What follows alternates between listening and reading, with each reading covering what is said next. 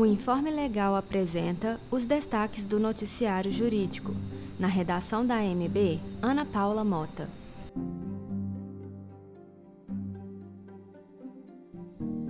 A Agência Nacional de Energia Elétrica, a ANEEL, determinou para todo o território nacional que o consumidor não pode ter energia do seu imóvel cortada após 90 dias de atraso, desde que esteja com as contas posteriores quitadas.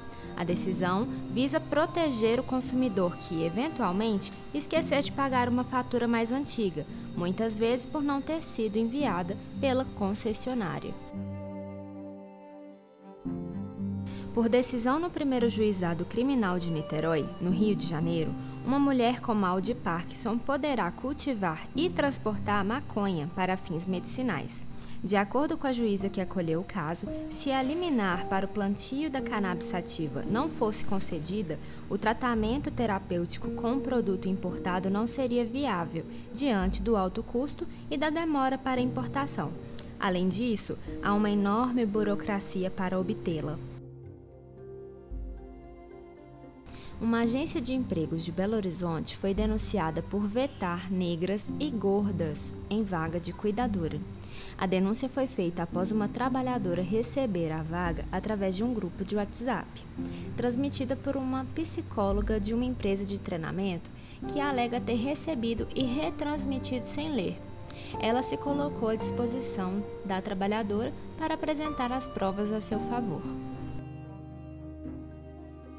A partir dessa semana, os condutores que se recusam a fazer o teste do etilômetro, conhecido popularmente como bafômetro, podem ser autuados por infringir as leis de trânsito, mesmo que não haja embriaguez.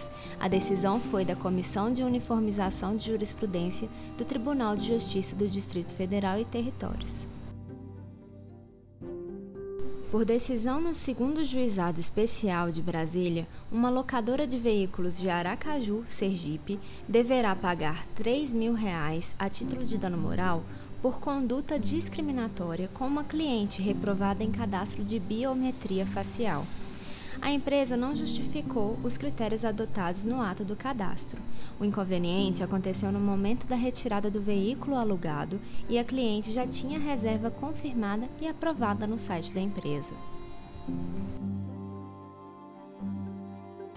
Aproveita essa edição para falar sobre a campanha nacional de vacinação contra o sarampo.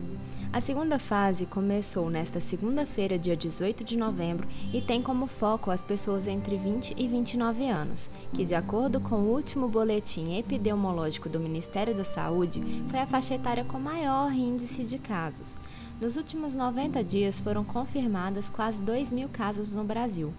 Todas essas pessoas têm direito à vacinação gratuita. Basta procurar um posto de vacinação mais próximo de casa. Esse foi o Giro de Notícias aqui na AMB Rádio Web, nossa rádio, sua voz. Gostou do conteúdo? Acesse www.andremansur.com.br. Lá você encontra tudo o que precisa sobre o mundo jurídico. Conheça também nosso canal no YouTube. Eu sou a Ana Paula Mota e até breve.